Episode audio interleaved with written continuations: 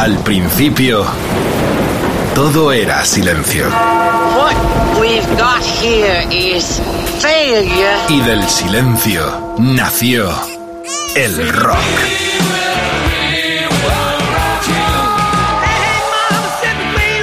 Cimentado sobre diez pilares. sus diez mandamientos, sus leyes de la vida, de la muerte, del bien y del mal.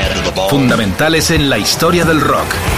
El Decálogo. El Mariscal Romero. El decálogo de Mariscal. Oh yeah, Margarita, mi amor, qué noche nos espera. Bueno, esto está convulsionado porque viene Bumburi desde los Estados Unidos de América. Nos ha devuelto un número uno dignidad para el rock and roll ante la avalancha reggaetonera y del otro. Es maravilloso, vuelve Bumburi, es un poder enorme de defensa de nuestra lengua en el rock and roll del planeta y más allá. Bueno, mientras él se acomoda, lo estamos esperando ya, en esta hora vampira con Bumburi, todo Bumburi. Vamos a escuchar este tema del nuevo disco Greta Garbo que me encanta. Vamos a Alaska, Greta Garbo. Este tema es muy rolinga, como dicen los argentinos, muy estoniano. Nuestros mundos no obedecen a tus mapas. Se viene todo Bumburi en Rock FM, en el Decálogo con Carlitos Medina y todo el equipazo. Dale caña, coño.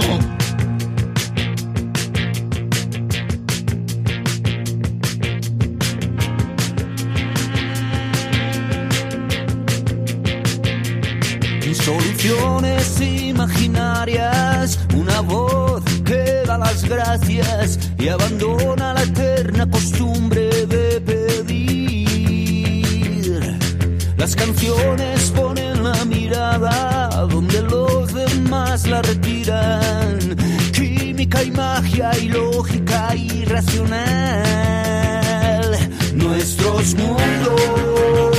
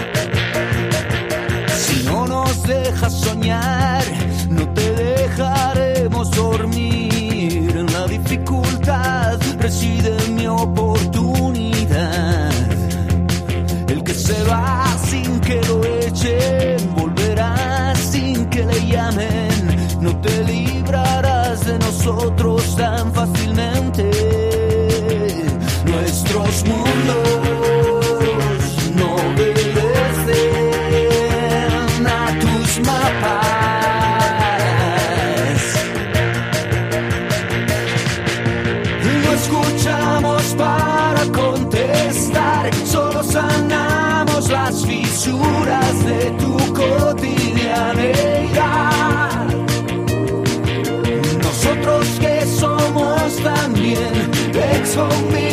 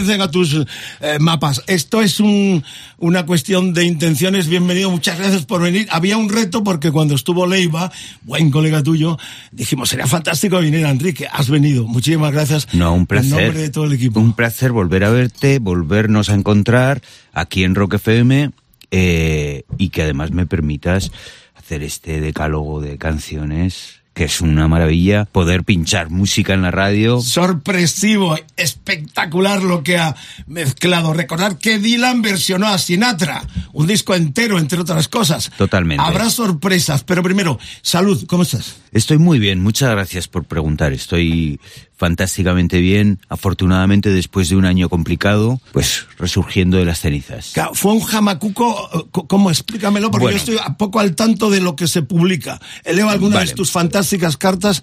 Eh, ¿Cómo fue el jamacuco realmente? Bueno, la historia fue que yo tuve que cancelar una gira, la gira del, del año pasado, porque tenía problemas eh, con la garganta y los pulmones. No sabía muy bien qué es lo que estaba, me estaba ocurriendo.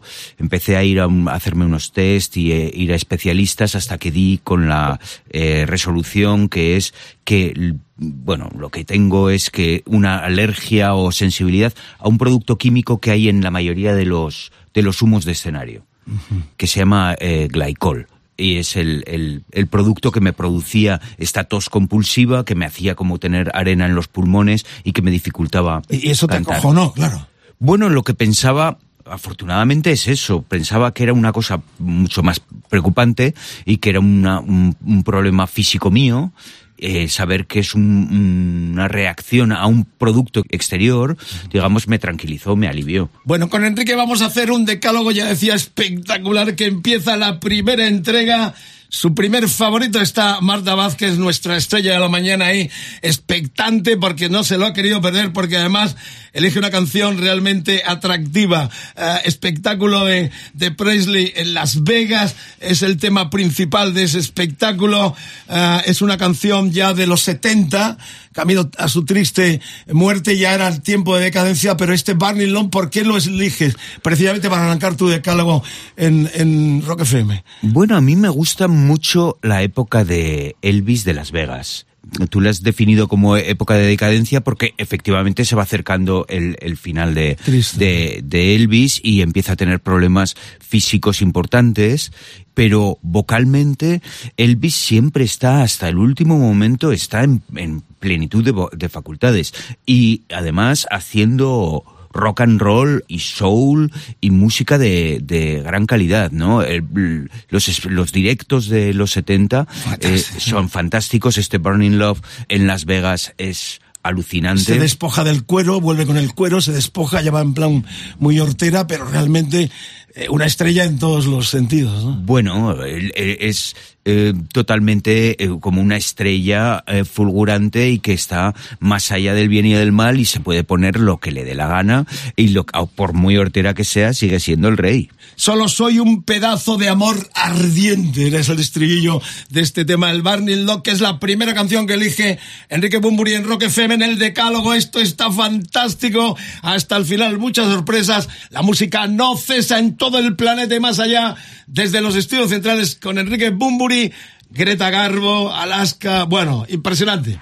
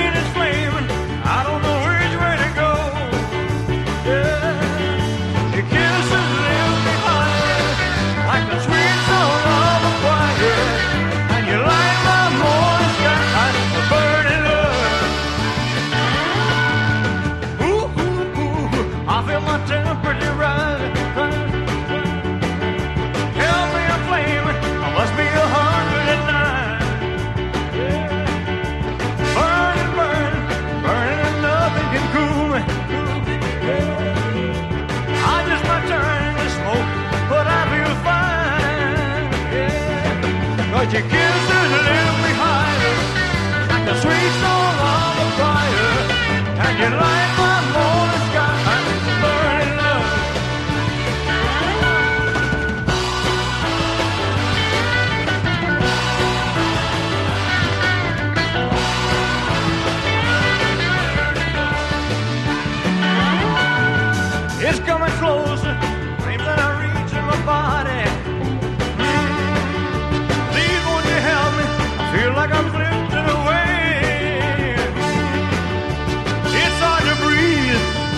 Chest is a heaving.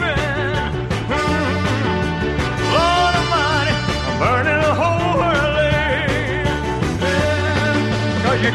is behind, like the sweet song on the choir, and you light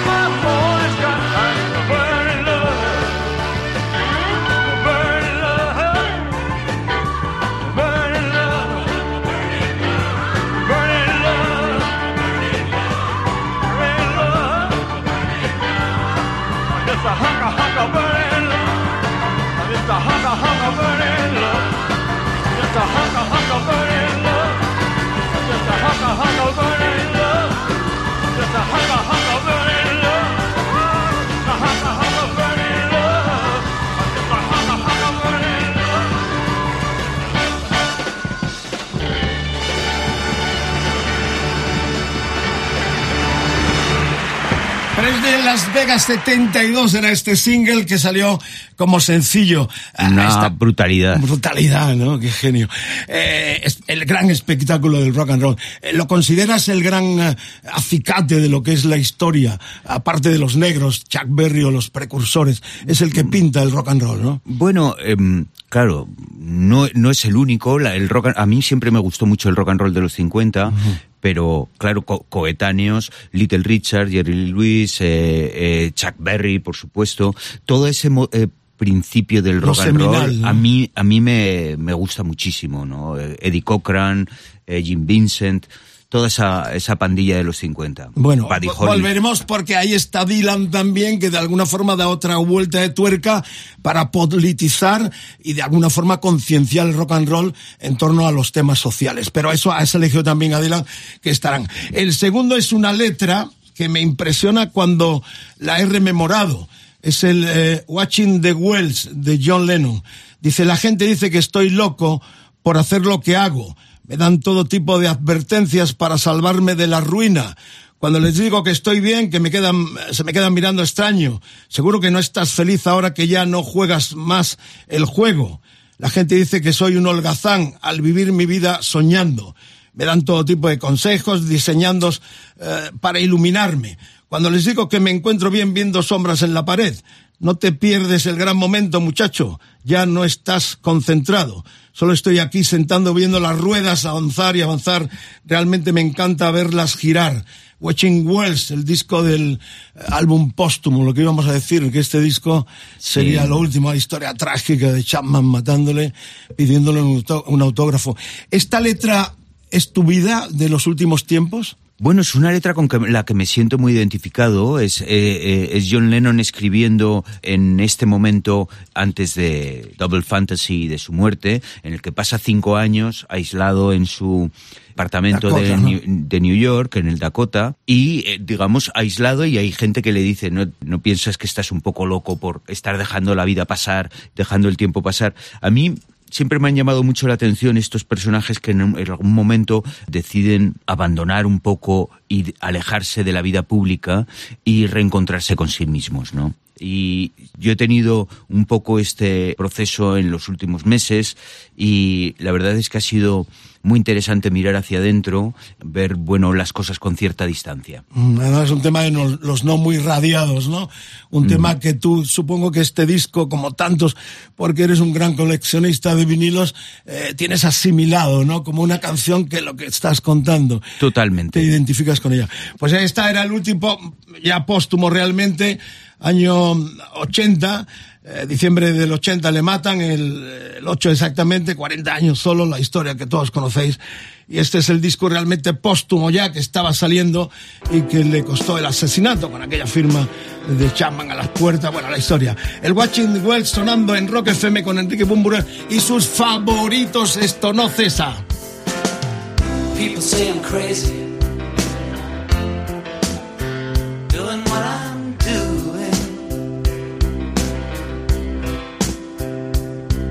Well, they give me all kinds of warnings to save me from ruin. When I say that I'm okay, well, they look at me kind of strange.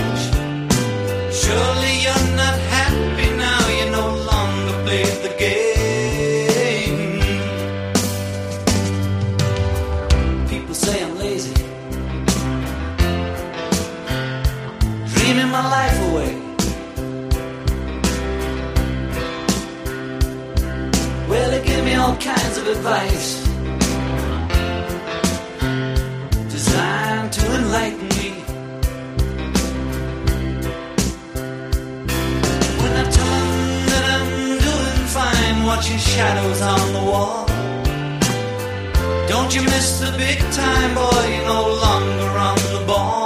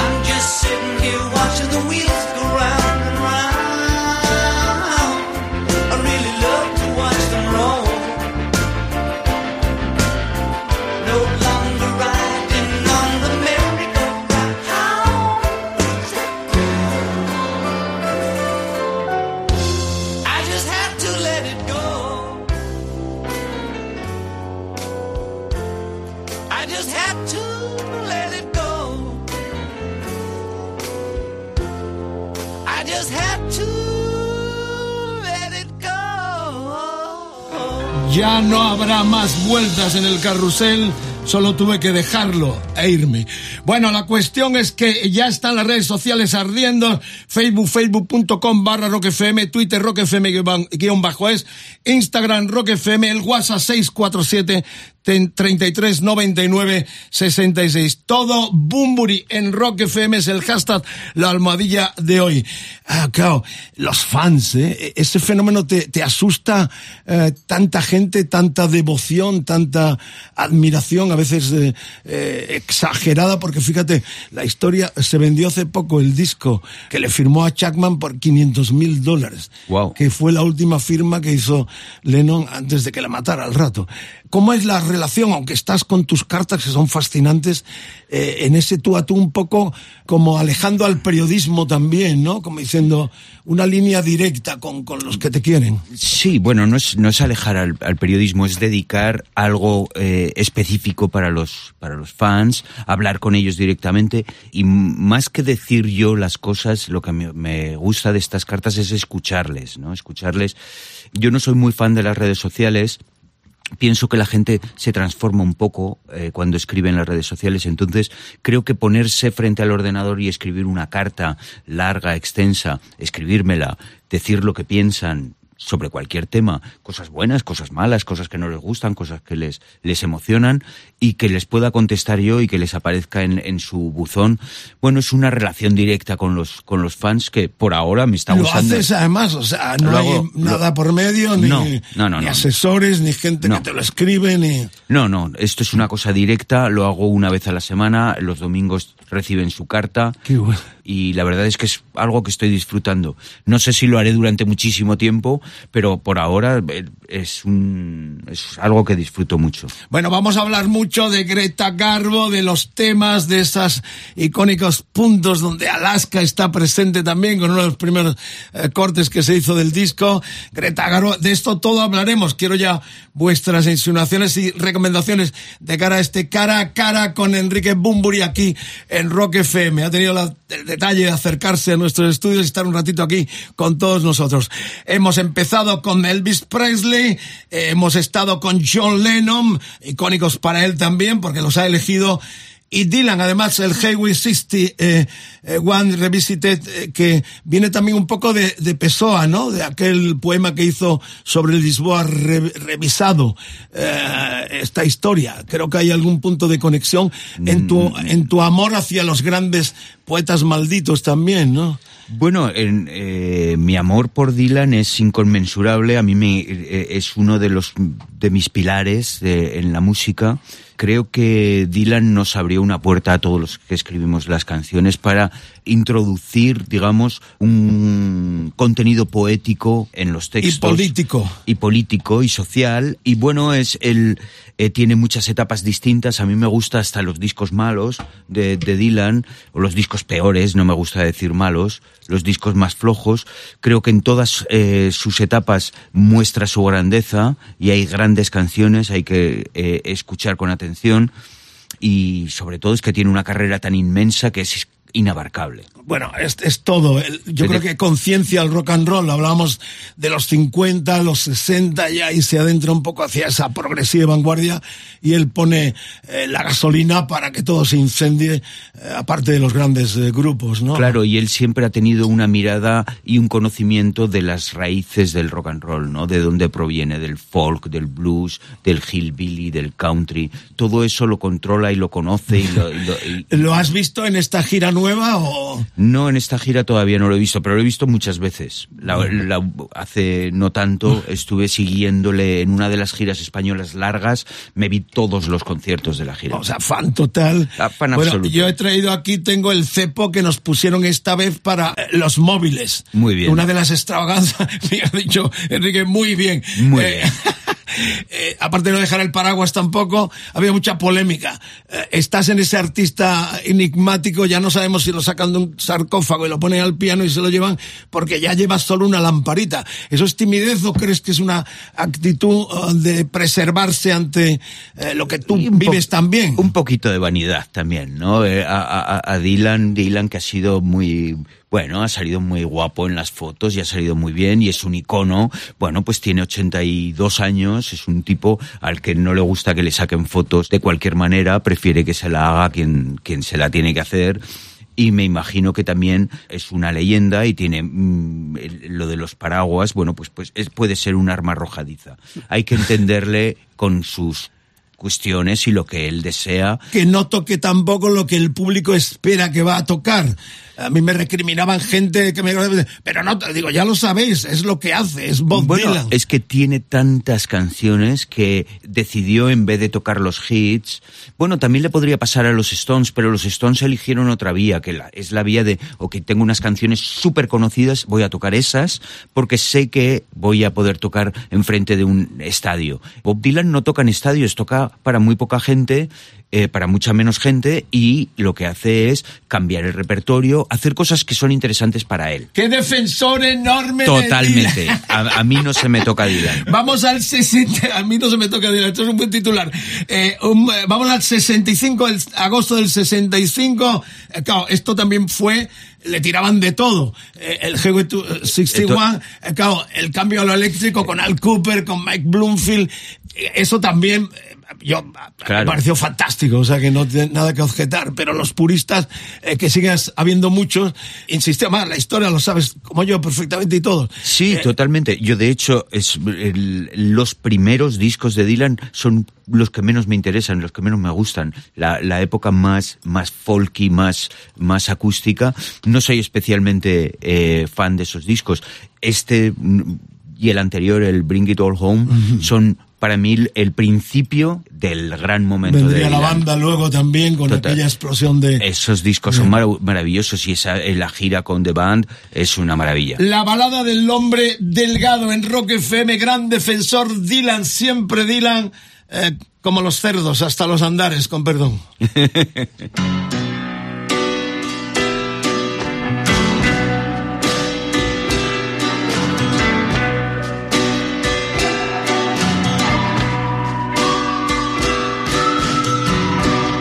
walk into the room with your pencil in your hand.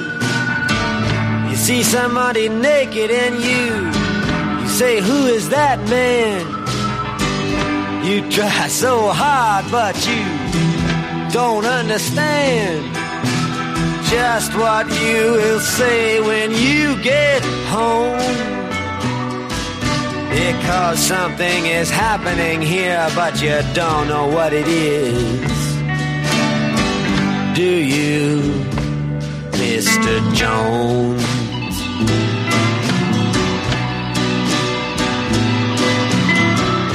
You raise up your head and you ask, Is this where it is? Then somebody points to you and says, It's his. And you say, What's mine? And somebody else says, Well, what is? And you say, Oh my God, am I here all alone? But something is happening and you don't know what it is. Do you, Mr. Jones?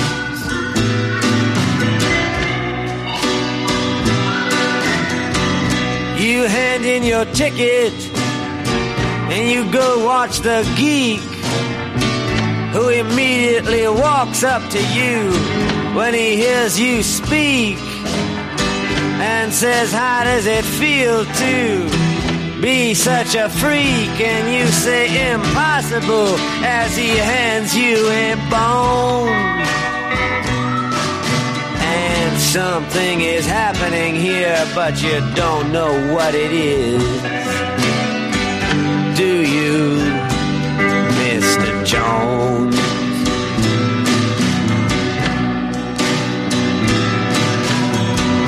You have many contacts among the lumberjacks to get you facts when someone attacks your imagination.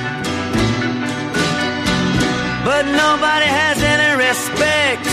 Anyway, they already expect you to all give a check to tax deductible charity organization.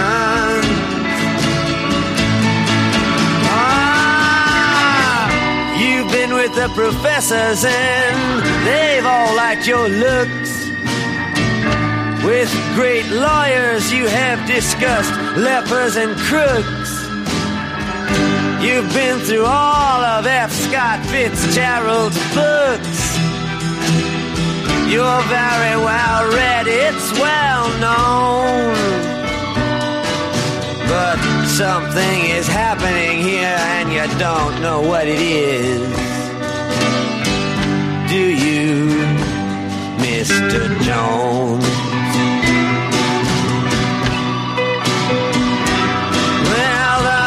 Sword swallower, he comes up to you and then he kneels. He crosses himself and then he clicks his high heels.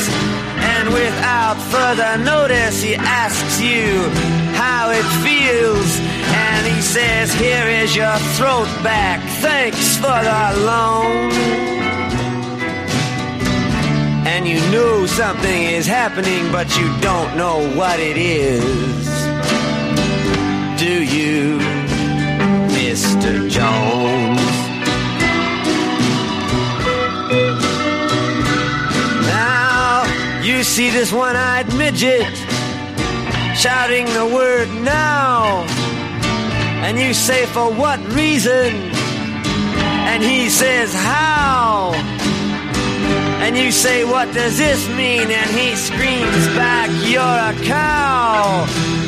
Give me some milk or else go home. And you know something's happening, but you don't know what it is.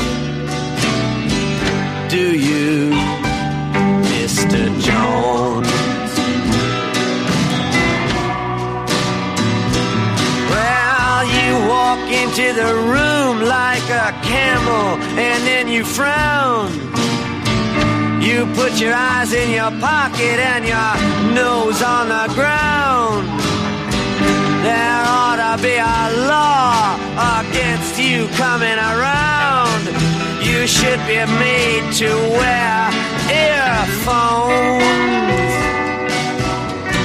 Cause something is happening and you don't know what it is. Do you, Mr. Jones?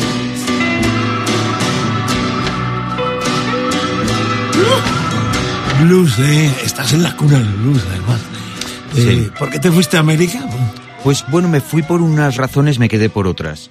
Me fui por porque en el momento, me fui en el 2010 y en ese momento EMI estaba en una circunstancia... En- compañía en de discos. En la, en la compañía discográfica EMI estaba en, en, un momento con, con problemas y eh, mi contrato discográfico lo absorbió México, Estados Unidos y España. Eh, Capitol. Capitol. Entonces yo me fui ahí a apoyar el contrato discográfico en Estados Unidos. Y bueno, al poco tiempo la compañía quebró, la absorbió aquí en España Warner y en Estados Unidos la absorbió Universal. Y, y yo me quedé ya porque la verdad es que pues nació mi hija, me, empez- me empezaron a pasar ciertas cosas ahí, me rodeé de, un, de gente, amigos y, y ahí sigo. Y contento. Sí, a mí me encanta Los Ángeles, es una ciudad, mm, tiene una población latina muy importante, eh, es una ciudad en la que cabe todo el mundo, muy cosmopolita. ¿Te codeas también con los guiris o vives más en la colonia hispana? No, me vivo más en la colonia Guiri. De hecho, donde vivo yo viven muy pocos latinos. Es una, una zona eh, eminentemente eh, americana. Eh, vives cerca del, del Laurel, del cañón del Laurel, el Laurel Canyon tan fascinante con tantas Sí, historias. bueno, vivo en otro, los 70. en otro cañón que se llama eh, Topanga, el cañón de Topanga, que es donde ahora empieza a haber un movimiento importante de músicos, eh, gente que se ha montado estudios de grabación, hay, hay un, un movimiento muy chulo ahí en, en Topanga. Bueno, cuando tú tenías seis años, yo estaba viendo a el siguiente invitado tuyo en el Hammersmith Odeon de Londres con mi amigo Manolo Barroso, un sonidista de televisión española, que nos piramos hasta nos pintamos para ese concierto histórico que supongo ya estás pensando cuál fue. Sí. La despedida y vimos a Bowie decir esto se acaba y Wow. nosotros con cara de idiotas diciendo pero bueno eh, tenías tus seis años Y la pasión la pasión como artista es Bowie para ti eh, máximo nivel el exponente de lo que has querido hacer Es, bueno, es uno. La verdad es que en estos, estas cuatro canciones que llevamos escuchadas y las otras seis que vamos a escuchar, so- todos son mis pilares, ¿no? Elvis, los Beatles con Lennon, por supuesto, Bob Dylan, David Bowie, son la base de, de- de cómo he crecido yo como artista. Y Bowie es un pilar fundamental. en la forma en el- la forma de componer en la, en la fashion en el En- que es lo que te atrajo bueno todo claro. En, to- en todo, pero por- bueno, por supuesto, la voz, las melodías, la forma de componer y también, por supuesto, su búsqueda constante de nuevas vías y, ca- y- y cambios constantes. Yo fui de los críticos que ese cambio hacia el funky, robándole el talento a los eh, negros, criticó. Lo tengo que considerar. Pero claro, viendo artistas como tú, tan eclécticos que haces boleros, o sea, eh, yo, que, yo, yo creo claro. que en algún momento eh, harás algo arriesgado que, que rasgue las vesti- vestiduras a los puristas. Yo te veo en ese target. A lo mejor, una exageración, hacer temas de Julio Iglesias. Dylan hizo un disco entero dedicado a Frank Sinatra, dos extraños, y, realmente todo el mundo lo respetó. Eh, tú estás en ese target también de decir hago lo que me sale de las pelotas. Bueno, hago lo que, mm, lo que creo que, que sintoniza con mi pensamiento y mi sentimiento en cada momento. El, el disco de, mm, de Dylan haciendo canciones de Sinatra, que me parece fascinante que lo haga y que tenga el valor. También hizo un disco de, de villancicos que particularmente no me gusta nada. Pero es Dylan y tiene, son necesidades que tiene en un momento. Yo no soy quien para juzgarle. Y, y retos, eh, Y son re- y artistas, retos. y- que es lo que tú buscas en cada momento. Sí, y, y, y Bowie, por supuesto, hizo discos que, que no, me, no me emocionan demasiado, que no me gustan y que no escucho, pero es un artista inquieto y como artista inquieto, por supuesto que eh, se mete a veces en lugares que son menos afortunados. Bueno, a tumba abierta con Enrique Bumburi en Rock FM en el Decálogo. Empezamos con Presley, seguimos con John Lennon, Dylan. Se viene Bowie en este especialísimo programa con todo el amor del mundo. La última vez que le vi, me parece, fue en Zaragoza, en el Pal- Palacio de Deportes, o viendo a los Who o a los Kiss, porque sigues concurriendo a los conciertos, ¿no? Sí. Y en Los Ángeles, además. Sí, sí, sí, en Los Ángeles es, va- pasan todos, entonces tengo la fortuna de poder ver conciertos muy Y el equipaje juvenil no lo olvidas tampoco, ¿no? Las grandes bandas rockeras potentes. Bueno, creo, ahora estoy eh, eh, casi seguro que el concierto que nos vimos fue el de los Who. El de, el de los Who. Fantástico, por cierto. Y no, me gusta ver a, a- a- artistas de rock clásico y también artistas de, de nuevo cuño. Eh, el, el último concierto que me fascinó, que me gustó muchísimo, fue el de San Vincent, que es una, una artista que me gusta mucho. Estuve viéndola con Roxy Music, que hicieron una gira de reunión. Un Phil Manzanera, estuvimos con, él hablando aquí en Rock FM, Sí. pero ahora no para la música, está la cuarta entrega eh, con Ziggy Stardust, con Bowie en Rock FM.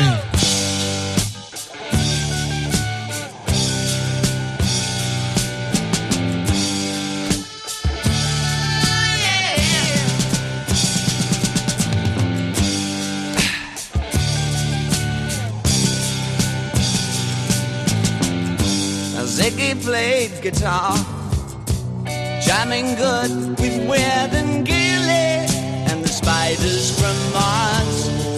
He played it left hand, but made it too far. Became the special man, oh, then we were Ziggy's band.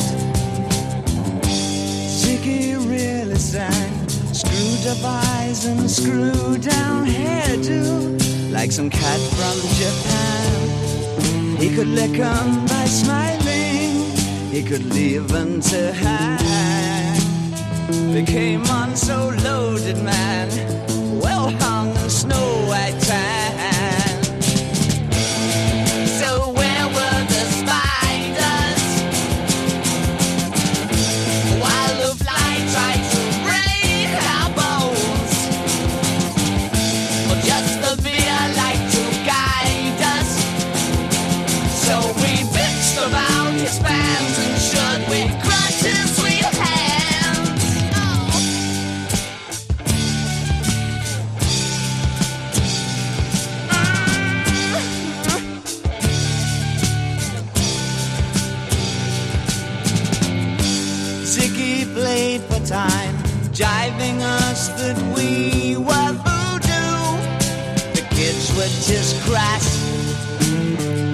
The Nas with God given ass. He took it all too far, but boy, could he play guitar.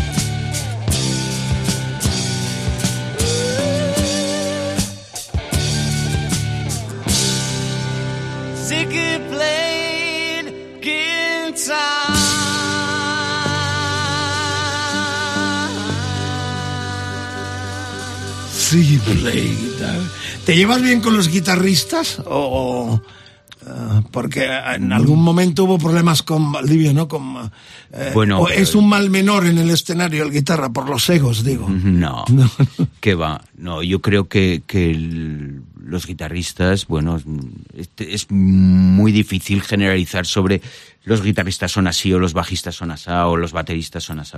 A mí me, eh, yo tengo muy buena relación con los músicos en general porque son parte fundamental de, de lo que hacemos, ¿no? De subirnos a un escenario, disfrutar y todos creamos el sonido. Digo, la disputa del escenario, ¿no? El, el, robar espacio para... No, yo no tengo problemas con eso, para nada. Todo lo contrario, me gusta compartir. O sea, que los den la cara también y que... Claro, me, me gusta que los guitarristas sean parte fundamental de- del espectáculo. Muy bien, Greta Garbo, estamos ya en el disco enorme. Ha traído, qué, qué detalle, esto solo han hecho Metallica y tú, creo. El, el casete. Es Bueno, un- es es, el mejor regalo. Me han traído los colegas de la, de la compañía eh, el material, el, LP, que es una joya, pero el casete, esto es una locura. Qué detallazo tuyo. ¿eh? Yo creo que es un, un detalle para los, los más fans y hay gente que lo está acogiendo con mucho... Bueno, yo creía que iban a que, que- que no iban a volar como han volado. a- La gente los ha comprado con mucho interés y, y me he sorprendido que el cassette tenga todavía tirón, ¿no? El guiño a lo a- a- analógico, como hizo también Lenny Kravitz. Eh, las válvulas, ¿no? Has vuelto a la raíz de esto se graba para ser reproducido. Así, eh, eh, ¿cómo- ¿cómo te llega esa inspiración, no? Es decir, me aparto, me voy al costado y, Bueno. y voy a hacer lo que quiero y, y- y lo que siempre adoré y cultivé, ¿no? Bueno, claro, yo, yo he grabado muchos discos co- en analógico, por de pronto todos los de Héroes del Silencio, porque antes no había el lo digital.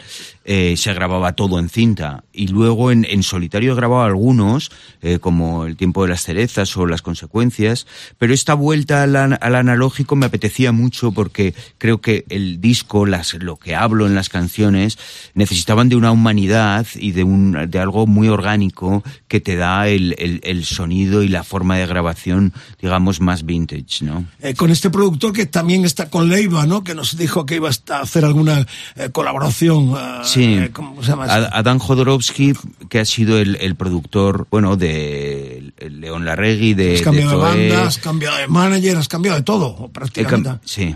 O sea, vida nueva, podemos decir. Bueno, es una, un nuevo enfoque de, de mi carrera, unas nuevas necesidades y estamos buscando cuál es el equipo para, para realizarlo. Estás con una gran corporativa mexicana, ¿no? CIE.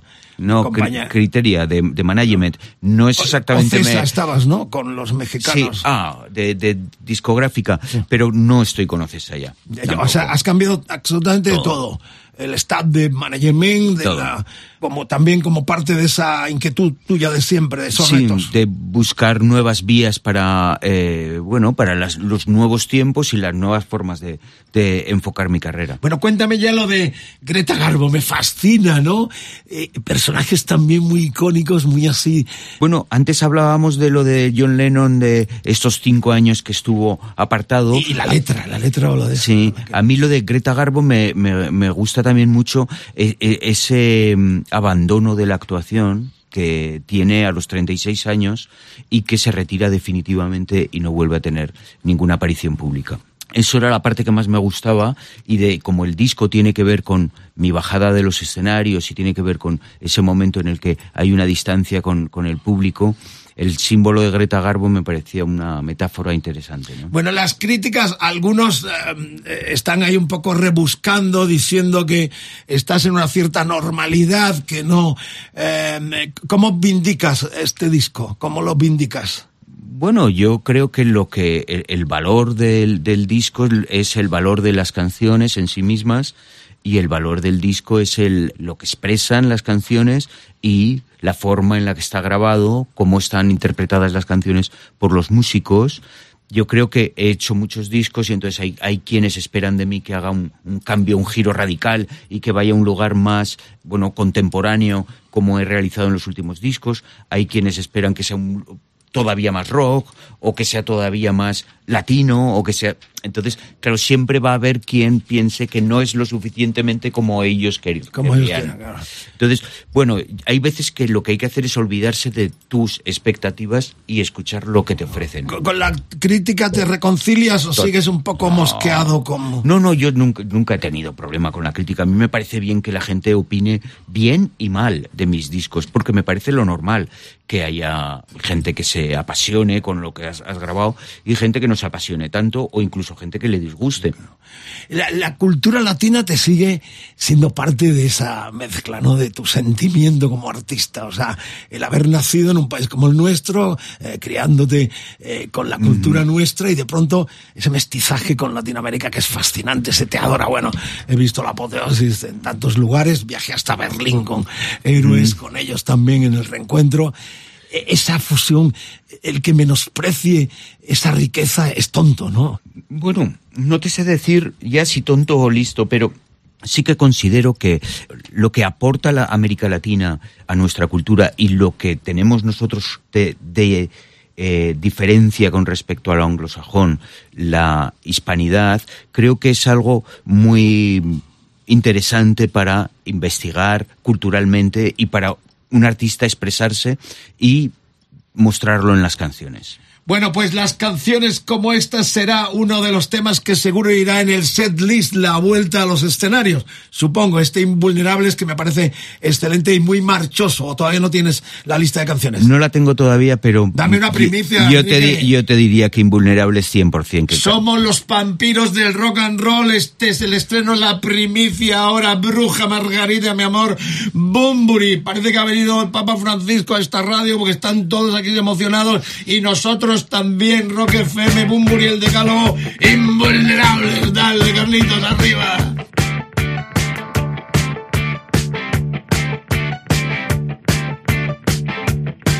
Porque eres mi refugio contra la tormenta.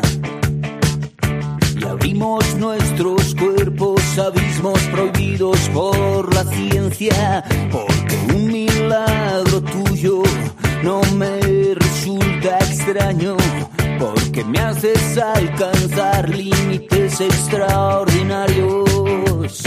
Porque es entre tus brazos que mi alma se calma. Porque tu silencio es tan evocador como tus palabras. Porque lo nuestro es infinito para que sea eterno. Eres la transfusión de sangre que combate el veneno. Juntos una criatura perfecta delimitada. Si te lo explico todo, es no haber dicho casi nada.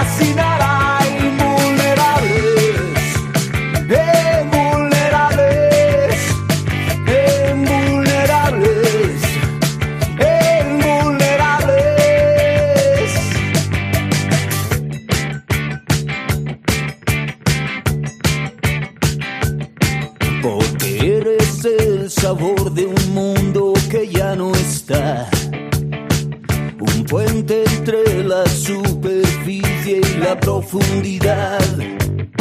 Porque para entrar en la casa te tienen que invitar. Y me salvas la vida quitándomela. Me rindo de antemano al bocado del vampiro. Que los espejos y los flashes me hagan el vacío. Para que sea eterno. Eres la transfusión de sangre que combate el veneno. Juntos una criatura perfecta delimitada. Si te lo explico todo, es no haber dicho casi nada.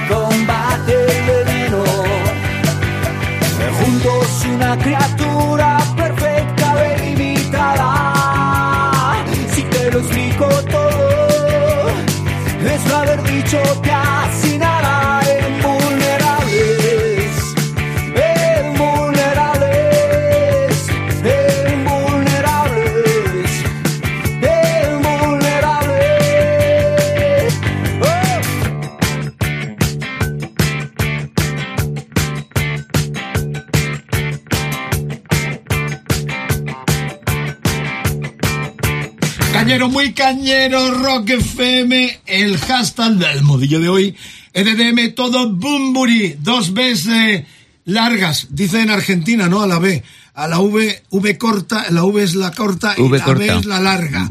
Porque tenemos mucha audiencia en los países hermanos de Latinoamérica, la gente del rock and roll en el idioma de Cervantes.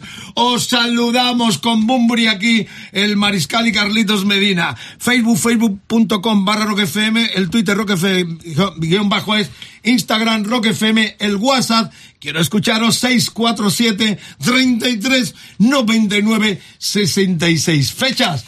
Bueno, yo estoy jugando a los ciegos a ver si puedo estar el 5 de diciembre en mi Buenos Aires, querido. Allí nos vimos con Manolito Tena. Ujú, Estoy mostrando cierto. una diapositiva que he encontrado en los tiempos en que el Mariscal debe ser el 93, 94, 95. eh, era la gira del espíritu del vino, si no mal recuerdo. Puede ser, sí. Y eh, coincidiste con Manolo Tena en los estudios de la Rock and Pop, donde yo estaba haciendo los delirios del mariscal.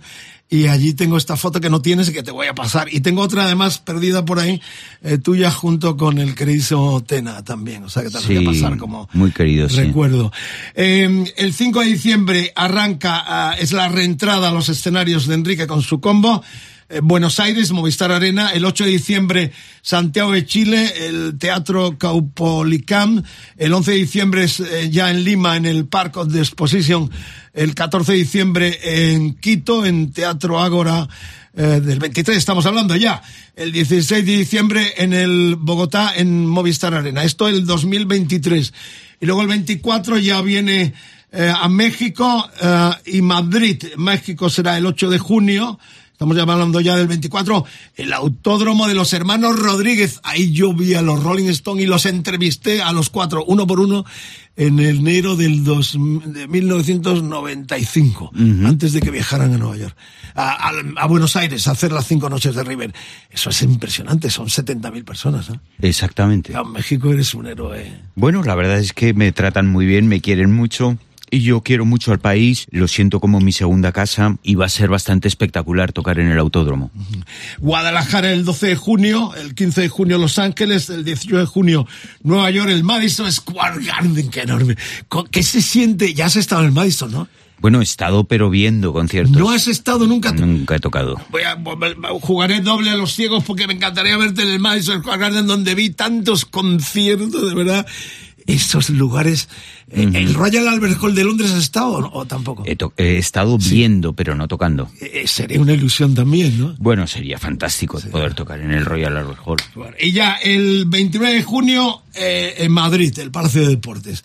Eh, eh, er- ¿Sigues siendo reacio un poco a, a venir hacia aquí o...? No, nunca he sido reacio para venir aquí. De hecho, he venido siempre con todas mis giras. Y lo que pasa es que cuando haces giras internacionales largas, como ha sido mi caso, distribuir los conciertos y que cuando te toca un país, pues le dedicas X tiempo. En España le dedicábamos más tiempo que a ningún otro país, le dedicábamos dos, tres meses, mientras que en otros lugares pues íbamos y hacíamos uno o dos conciertos, ¿no? Y es cierto que en los últimos tiempos se amplió mucho México y Estados Unidos junto con España y hacíamos pues dos meses en Estados Unidos, dos meses en México, dos meses en, en España. Pero la diferencia de tamaños entre Estados Unidos y España es bastante abismal. Eh, eh, ¿Me puedes pergeñar algo de lo... o ¿Estás pergeñando ya eh, cómo va a ser el show, los músicos que vas a llevar? Pues adelantar algo si quieres. ¿no? Bueno, está, es que estamos ahora mismo en, trabajando en ello y estamos preparando el espectáculo y, y estamos preparando el repertorio. Entonces, no es que te esté ocultando, es que no lo sé. Estás trabajando con tu equipo para...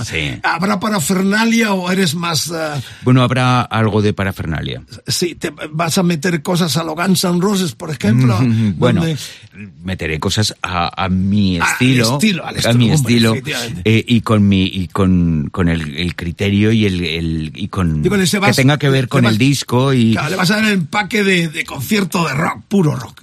Bueno, va a ser un claro, va a ser un concierto. Ten en cuenta que muchos de estos eh, eh, shows son mm, para mucho público, entonces hay que preparar un espectáculo para que el último del show escuche, vea y se emocione igual que el de la primera fila. Eh, en- en las grandes multitudes, ¿cómo es la sensación tuya cuando vas a salir, por ejemplo, al autódromo de los hermanos Rodríguez en el DF, ante 70.000 personas? ¿Cómo es la sensación? Eh, Eso me... Pues de- bueno, las sensaciones de muchos nervios y de mm, intentar... Lo, lo más complicado cuando te subes a un escenario delante de 70.000 Que personas en la gente. es eh, lo más complicado es, es cómo llegar al último y que el último se incorpore al espectáculo, ¿no? Y se emocione y, esté atendiendo. No puedes hacer un espectáculo introspectivo diciendo yo toco y el de allí ya me atenderá. De alguna forma hay que, hay que atraerlo hacia, hacia el show. Entonces eso es, es parte de lo que hacemos los, los frontman, ¿no? La- los que nos encargamos de establecer esa conexión entre la música y el espectador. Bueno, ya viene la quinta, Tom Waits, un maldito. La poesía, Bukowski, eh, lo siniestro. Eh, ¿Qué te atrae de Waits? Que canta realmente, es la voz de eh, Bukowski, De ¿no? De- de- del borracho, eh, pasa- pasota de todo. Eh, ¿Qué te atrae de- del artista? ¿Lo has visto en directo? Sí, lo he visto en directo, he tenido la fortuna de verle y la verdad es que soy mm, fanático, es un es eh, un, un autor que entró en, en mi vida en, a finales de a mediados de los 80 y fue cuando me metí en toda su discografía, primero con, la- con sus discos de los 70 que son más jazz y más de canción de estándar y eh, luego los discos de los 80 y posteriores que son mucho más vanguardistas, ¿no? Esto que estamos poniendo es del Swordfish Trombones, que es del- de un disco de los... No Fish Trombone, que bien lo has pronunciado, qué inglés.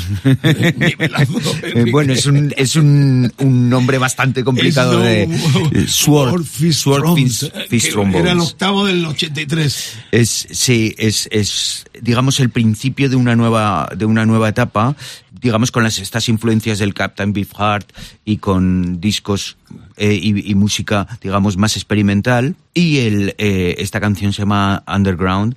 Y Es, es como una banda de esas de los pueblos que irrumpían en la feria. A mí me fascina este tema. Totalmente. Y además está, está como bajista Larry Taylor, el que fuera bajista de los Hit Ken Tronca. Eh, no sé si has leído el libro Hotel California, Laurel Canyon. lo tengo, no lo he leído Te todavía. lo recomiendo. Eh, El subtítulo es Cantautores y vaqueros cocainómanos en el eh, cañón del Laurel, donde Weiss eh, juega un papel, mamacás, todo lo que significó aquel movimiento, Coras Nash, Young. Te recomiendo que lo leas lo Lo leo, seguro. viviendo en ese lugar. Pero realmente estaba Larry Taylor, que también es parte con eh, Adolfo Fito de la Parra, que están viniendo a nuestro país en estos días. Además, Ajá. los Canejits siguen en Siguen ruta en con activo. un so- sobreviviente que es el mexicano Adolfo Fito de la Parra, con el cual no hace mucho hablábamos también aquí en el Decálogo. Pues bueno, Tom Waits, esta canción me fascina porque es esto, lo que veíamos venir en las ferias de los pueblos eh, con un Tom Eh, eh, reivindicando la faceta maldita de un genio absoluto también.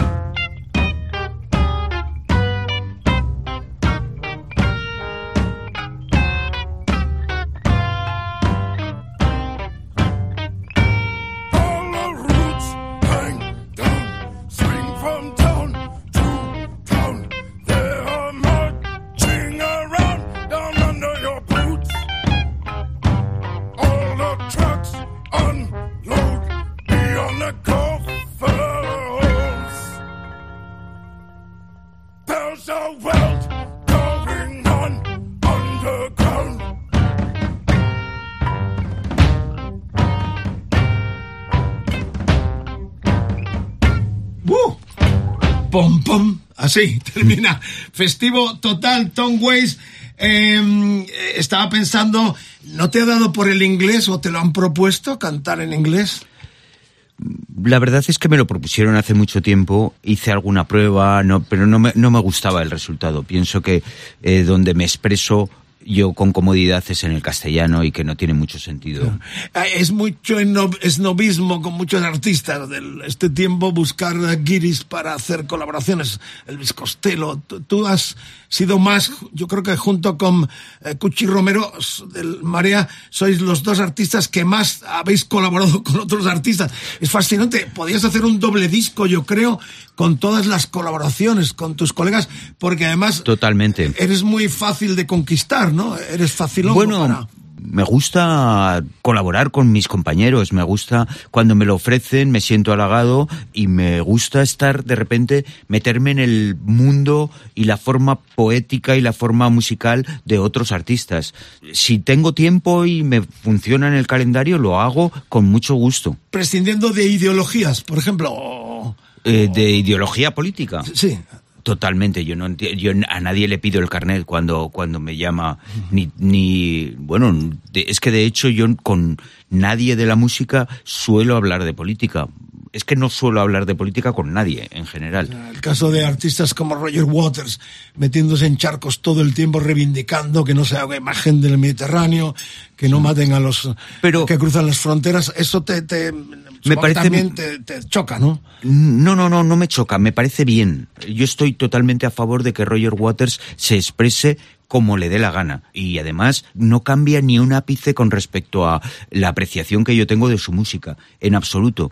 Y no es porque yo coincida en todo lo que dice Roger Waters, pero es que no me afecta, no me, no me parece que sea significativo. O sea, me parece muy bien y me parece loable por su parte que se exprese libremente y que diga cuáles son sus opiniones. Y creo que lo último que le, le pediría yo es que se calle. Lo último, por mi admiración hacia él, yo lo que deseo es que se exprese con toda libertad y que yo le escucharé y en, en algunas cosas coincidiré y en otras no. Decía Patti Smith que el escenario donde un artista se sube eh, con su banda en solitario es el único reducto que queda. De libertad.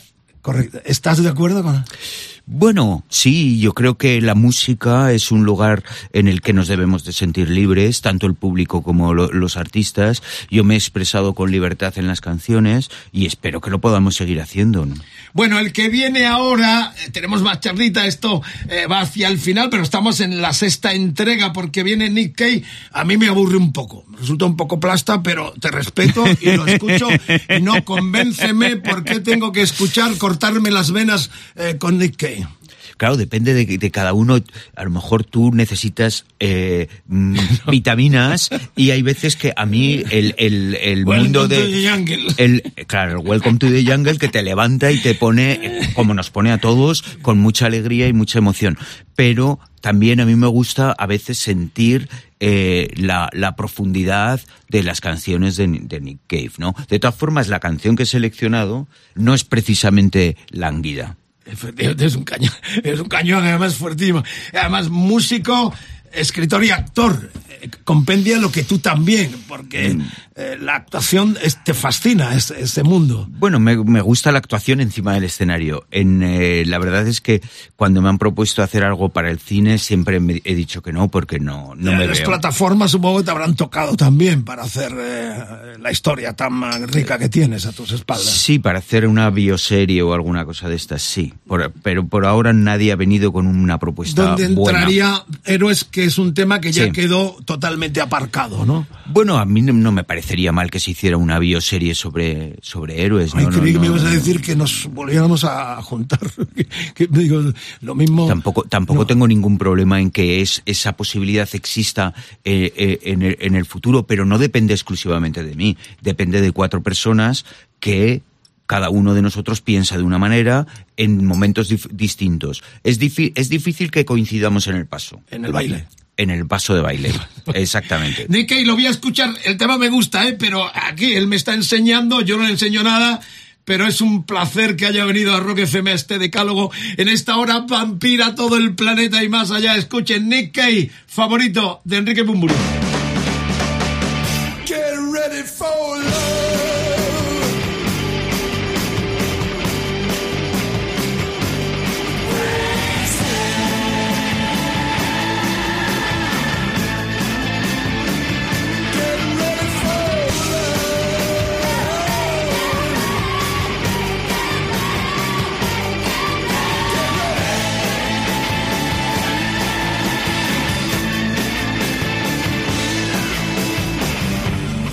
First of all, nothing much ever really happens, and God rides high up in the ordinary sky.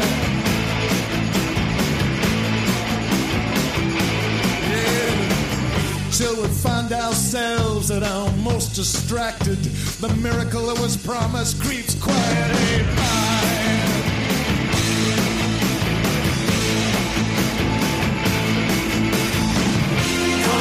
Get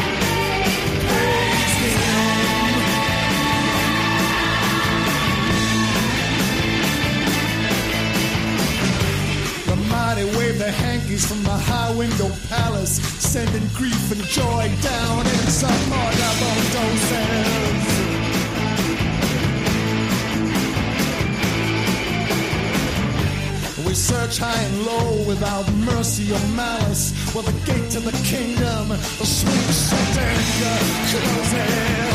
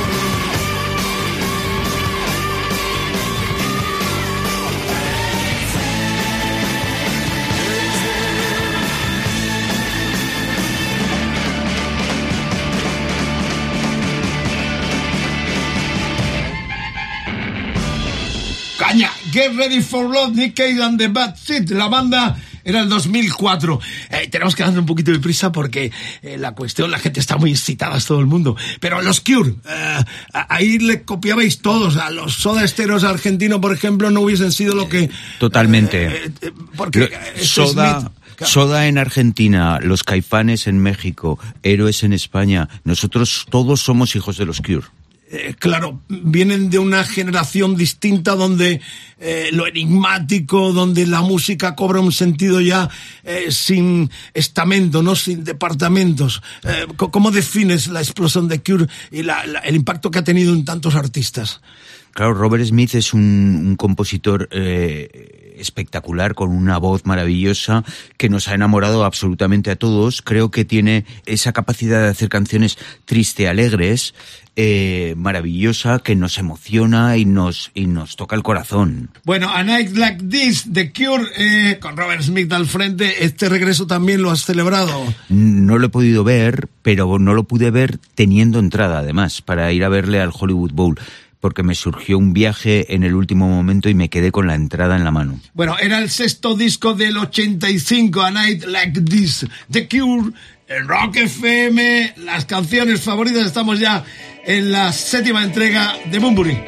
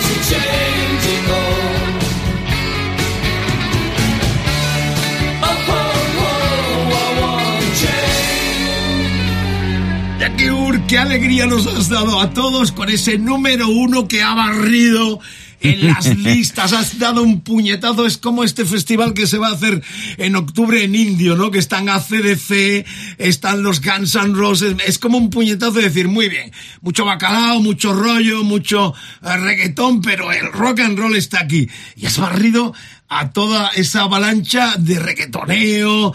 eh, la verdad, un número uno que necesitábamos la gente del rock también. Encima vienes con cassette. Eh, Greta Garbo realmente es un regalo para la gente que amamos el rock y más en nuestro idioma, ¿no?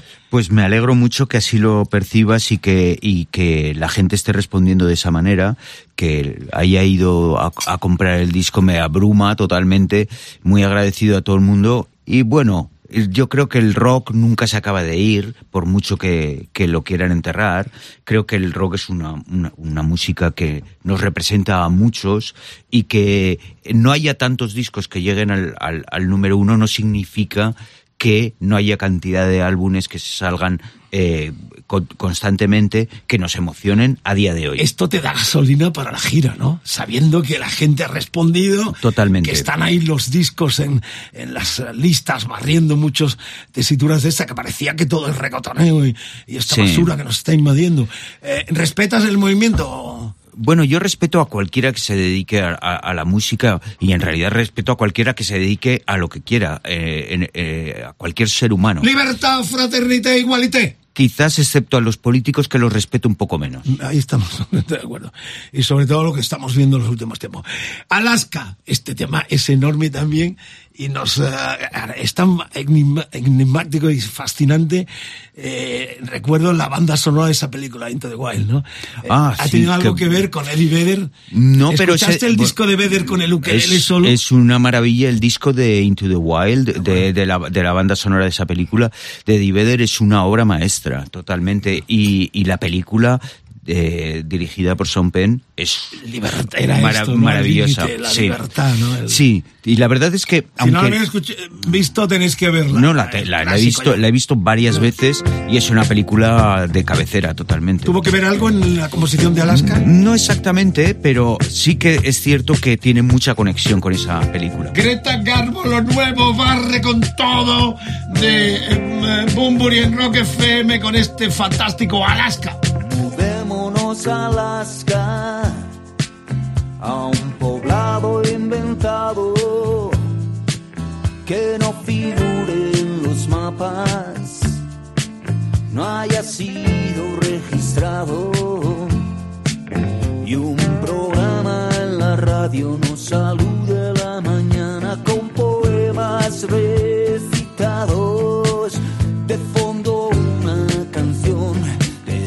Décadas pasadas que nos hable un poco de amor. Rodeado de lagos, de bosques y montañas, esta luz te hace justicia. Vibra un aire congelado, un tempo lento que camina inconsciente hacia la nada.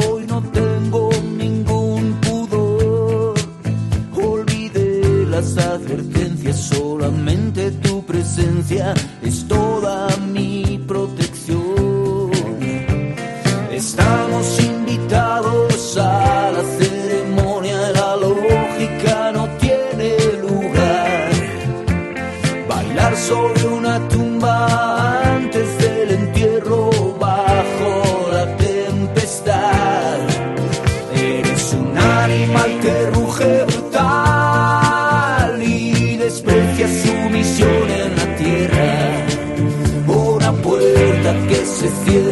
Otras siguen abiertas y puedes salir y volar. Eres un animal que ruge brutal, que ha salido por fin de su cueva. Con las fuerzas renovadas, el fuego en la mirada y quiere salir y volar.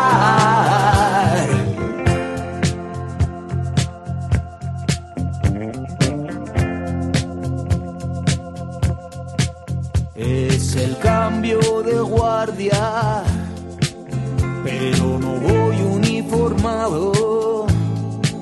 He abandonado la muralla, las armas entregado. Un tren de largo recorrido avisa su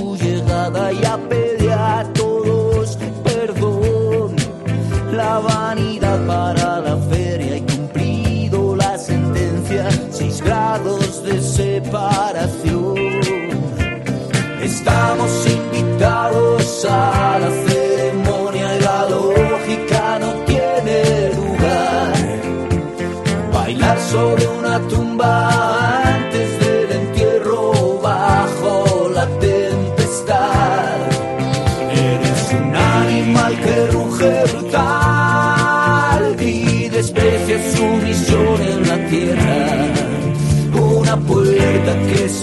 se cierra, otras siguen abiertas y puedes salir y volar.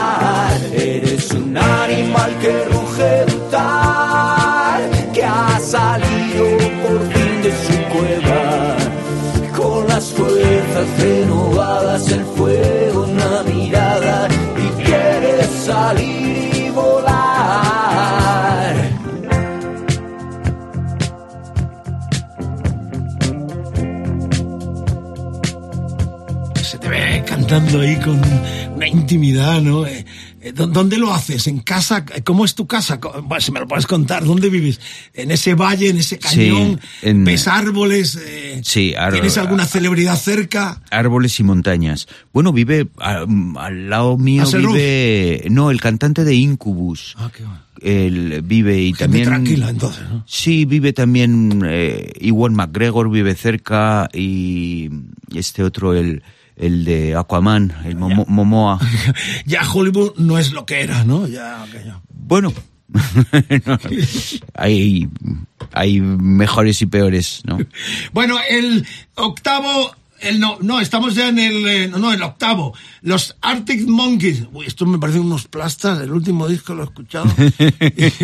Pero lo voy a escuchar con mucha atención contigo. Bueno, este- ¿Por qué defiendes a estos británicos de Sheffield, la ciudad de los Death Leppard? Bueno, este ¿Eh? es este es un disco que grabaron en Estados Unidos, que es el, el AM, AM, y es el disco yo creo que más rockero de, de la banda, el disco que tiene más influencia de Queens of the Stone Age. Correcto, de hecho colaboró el Stone, Exactamente. Stone con ellos. Exacto, colaboraron en este disco y yo creo que es el disco que les catapultó al, a, a la estratosfera. el ¿no? quinto del 2013 con Alex Turner, este tipo de artista indie, Ujú. garajero también, y de hecho, reitero, en este tema está la colaboración de Josh uh, Hum, el eh, frontman, el líder de los Queens of the Stone Age. ¿Te gusta esa tendencia grunge, la explosión aquella? eh, Sí, sí, sí que me gustaron mucho el, el, eh, todas las bandas de, de la época de los, de los, Desde principios de los Nirvana, 90. Soundgarden, todos. Super fan de Nirvana, eh, los principios de Pearl Jam, Soundgarden, Alice in, Alice in Chains. ¿En algún momento estuviste tentado en hacer ese tipo de, de rock tan corrosivo? Bueno, yo creo que hay algo de influencia en, en el disco de Avalancha, en alguna de las canciones, ¿no? Correcto. Bueno, pues aquí están los Arctic Monkeys. Ya estamos llegando casi al final. Rock FM, Bumburi con nosotros. Greta Garbo es el plástico que nos enorgullece y nos pone las pilas para seguir creyendo con fe en el rock, puro rock como cultura, como mensaje y como forma de vida. I'm a on a Tracy Island, time could heartaches. To come to find you for in some velvet morning, too late. She's a silver lining, Lone Ranger riding through an open space. In my mind, when not right. Every side.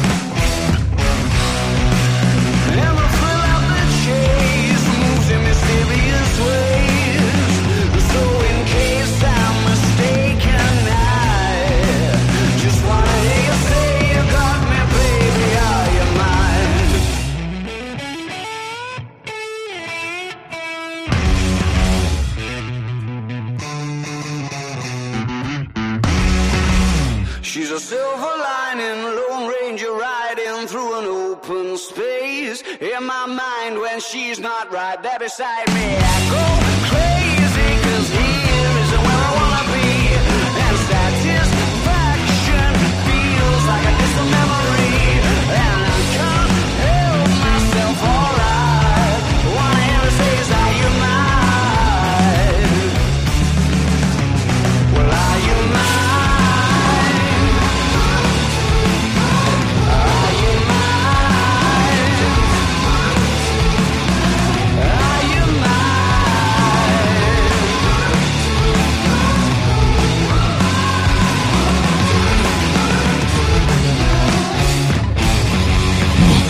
Buenísimo este tema, estoy creyendo, ¿eh? Voy a escuchar más. Me has enseñado dos bandas que tengo que escuchar más. A, a Nick y también a los ah, Arctic Monkeys, porque el último disco lo escuché, pero voy a revivir porque tengo los discos además de ellos.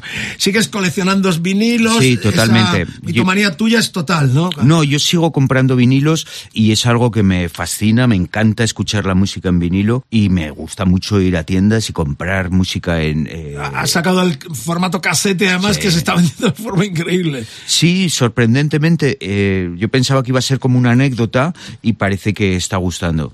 Bueno, pues ya estamos con Al Green, Al Green 71. Let's stay together. No, no es ese, ¿no? Sí, sí. Es- ese es el clásico de. Sí, ese es de- el clásico. de este negro genial. Este es... eh, Tired of the Being Alone has elegido. Exactamente, es, es soul de los 70, eh, Al Green que siempre ha tenido este esta voz tan maravillosa y este groove eh, fascinante y pude ver en directo una vez Qué bueno. y es, es a mí me, me fascina. Es eh, Culto a la música negra. O sea, sin to- estos. oh, totalmente. Y sobre todo la música, el, el soul de los 70 a mí me, me fascina. brutal, ¿no? En todo. Stevie Wonder, eh, Marvin Gaye, toda la música de los 70 del soul me encanta. En la novena, el corte de este clásico de Al Green 71 sonando en Rock FM, ya terminando en el programa con una sorpresa para el final. Esto no para Al Green, ahí está. I'm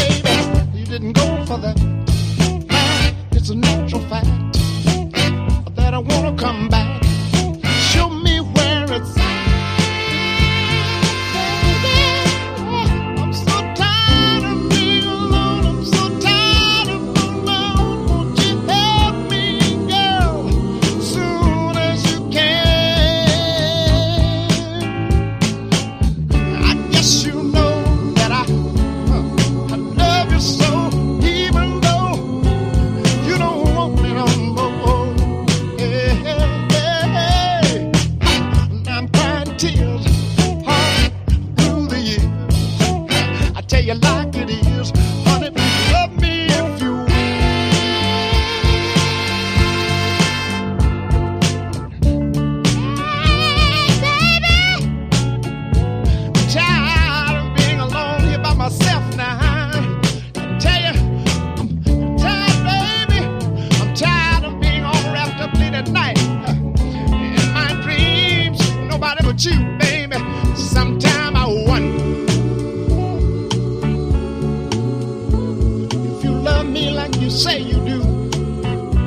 see, baby, I, I, I, I've been thinking about it, yeah.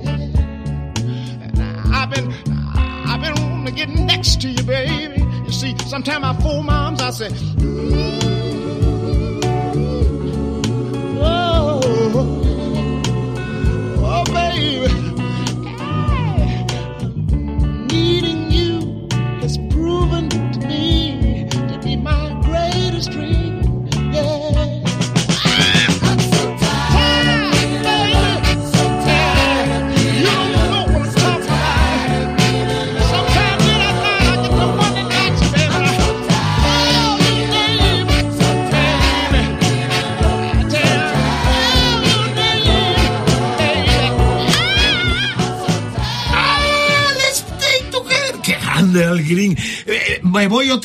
escuchar mis vinilos de negro con esta ah, inyección que me metes a mí. Estamos como los vasos comunicantes, ¿no? Dándonos un toma y daca donde yo eh, siento curiosidad por lo que estás pinchando y a Sinatra lo escucho siempre. La gente monta en mi coche y dice, Sinatra, Ramiro, a ver, eh, novia joven, eh, ¿por dónde estamos?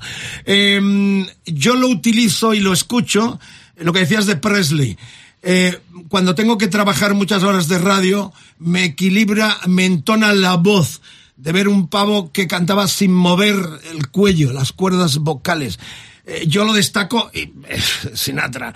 Eh, supongo que eso es también parte de lo que decías antes al comienzo de Presley, ¿no? Que en el 72, eh, cuando le quedaba mucho tiempo, ya poco tiempo de morir, eh, y realmente no estaba en su mejor momento, cantaba todavía impecablemente. ¿Por qué eliges a Sinatra? Me parece fantástico escucharlo contigo juntos. Bueno, Sinatra es para mí uno de los mejores cantantes de, del siglo XX, sin ninguna duda. Y siempre eh, he sentido fascinación por la música de los 40 y los 50, ¿no? Creo que lo- los años 50 de Sinatra son impecables. Eh, mientras estaba ocurriendo el rock and roll, Sinatra estuvo haciendo gran, grandísimos álbumes. Y mm, me encantan, por supuesto, los repertorios, las orquestaciones, y Sinatra tiene esa capacidad de que siempre cantó impecable. Eh, ¿En algún momento se te ha pasado por la cabeza hacer algo, un homenaje al bolero, a, a los grandes, eh, de, de esa latinidad que estás viviendo tan fuerte en tu estancia Sí. en la América americana, pero más Sí. bien latina, por lo Sí. que significa Los Ángeles? Me, me- me gusta mucho la música tradicional latinoamericana y, y- y, por supuesto, hice una vez un disco que se llamaba Licenciado Cantinas en la que había una, una revisión Mucho con, mexicanismo, ¿no? Sí, bueno, y también había música peruana, argentina. Es algo que no descarto volver a hacer porque me, a mí me apasiona. Los duetos. Eh, Leiva nos dijo que estabais pergeñando algo, ¿no? Eh, bueno, el, cuando hicimos una canción juntos, eh, con Leiva siempre es un placer hacer. eh, Ah, esto es maravilloso. eh, sí, es, él tiene, tiene mucho, mucho talento y bueno, escribimos una canción juntos. Me encantaría escribir más con él. De los internacionales, ¿con quién te gustaría, aparte de Dylan, hacer un dueto? ¿O no tienes pretensiones de cantar con, ah, con artistas eh, que no sean el idioma español? Bueno, no, sí, sí que me encantaría. Eh, eh, tiene que estar vivo, ¿verdad? bueno, ya con la técnica se hacen tantas cosas, o sea que, eh, ¿con quién te gustaría hacer dueto? De los- No, no, la verdad es que no, lo- no me lo había planteado, pero me propusieron hace poco hacer una cosa con Elvis Costello. Está todo el mundo con Costello. ¿no? Claro, está todo el mundo con Costello. Pero es, es alguien a quien respeto mucho y que hubiera sido fantástico. Y bueno, pues no sé, en realidad, pues me encantaría con el de eh, em, eh, Queens of the Stone Age, eh, Josh Homme. Pues hablamos con él directamente, ahí tenemos línea. Sí. Línea, línea de teléfono, eh, cuidado.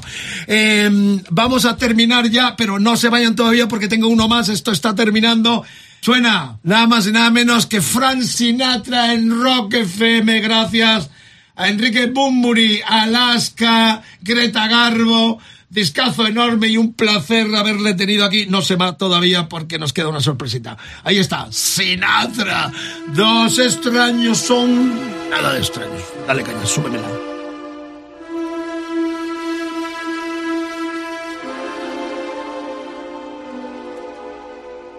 One day you turn around and it's summer.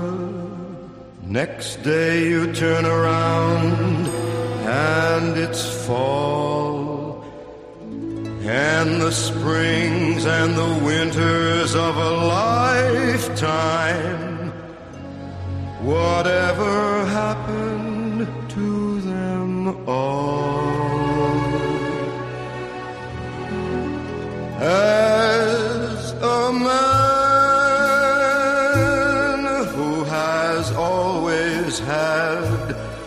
the wandering ways,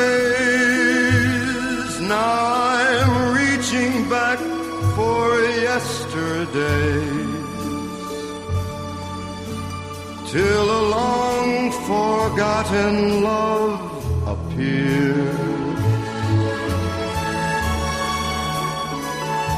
And I find that I'm sighing softly as I near September. The warm September of my years.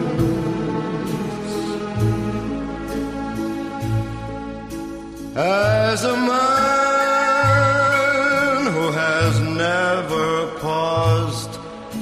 wishing wells, now I'm watching children's carousels and their laughter's music to my ears. And I find that I'm smiling gently as I'm near September, the warm September of my years.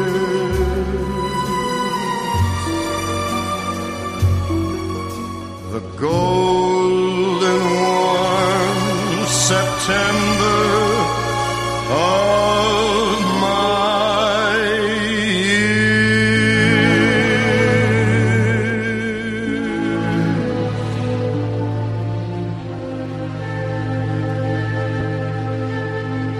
Con tu permiso, después de esta joyita que nos has regalado en el eh, décima entrega de tu decálogo, termino con el camino del exceso porque sería absurdo no eh, dar este toque por cuanto que se cumplen 30 años de este mítico disco. Ah, ya estás celebrándose. Eh, ¿Qué recuerdos tienes? Eh, Del espíritu del vino, sí. Bueno, fue, fue un disco... eh, a mí me gustó mucho grabar este álbum. eh, estuvimos en el estudio de Phil Manzanera y... eh, En Londres. en, en Londres y la verdad es que eh, fue una época bastante gloriosa del grupo. Veníamos de ya de hacer giras internacionales por Europa. Yo estuve en Berlín cubriendo Sí. concierto con... Y, y fue un momento álgido de la, de la banda antes de, de- de que empezara pues con Avalancha, que fue ya el problemas. momento más, más, más problemático, ¿no? Aquel regreso a estadios también eh, queda en tu retina como parte importante de tu historia. Totalmente, fueron 10 conciertos maravillosos y totalmente inesperado el exitazo que tuvo el, el- el grupo, pues eh, en aquel momento 10 años después de su disolución y ahora ya 15 años de, de- de ese momento, 16. Es momento de volver. No, eso es una broma que te estoy gastando. No, pero... Pero que- no, has que- dicho antes una cosa que me impresionó porque yo me daba miedo decirte, lo mismo No, se no, me no, levanta para nada, no. Enrique dice, no vamos a hablar de este tema. en Qué bonito, absoluto. ¿no? Que hayas dicho que no hay puertas cerradas, para nada. De hecho, en tu espíritu tan libre, eh, tan así de, de- de- que me encanta, eh, tienes abierto todo, no cierras Totalmente. puertas nunca. No, no, es, y, y esa es una, una puerta que, por supuesto, que está eh, entreabierta, que en algún momento coincidiremos los, los cuatro o, no, pero la puerta está entreabierta. Eh, Enrique, gracias por el regalazo enorme de venir este Greta Garbo que escuchamos con pasión y ya deseando engancharnos on the road en la gira que arranca exactamente en la en la ciudad de Buenos Aires, 5 de diciembre, a ver si podemos estar allí. Por lo pronto terminamos con este clasicazo enorme del rock en nuestro idioma. El camino del exceso era uno de los temas de aquel tercer disco de junio de 1993 con Phil Manzanera, buen amigo común a la producción. 30 años, larga vida a tu buen rollo y que nos volvamos a encontrar. Me ha propuesto una cosa muy bonita, que él me hará la próxima Exactamente. vez mi decálogo con él de eh, entrevistador. Queda en el aire. Es un placer tenerte, haberte compartido No, este un, rato. un placerazo y, y haremos eso porque yo también quiero aprender cosas que seguro que desconozco y que me puedes enseñar. El camino de la paz, de la fraternidad, del buen rollo, buen rock and roll y del exceso.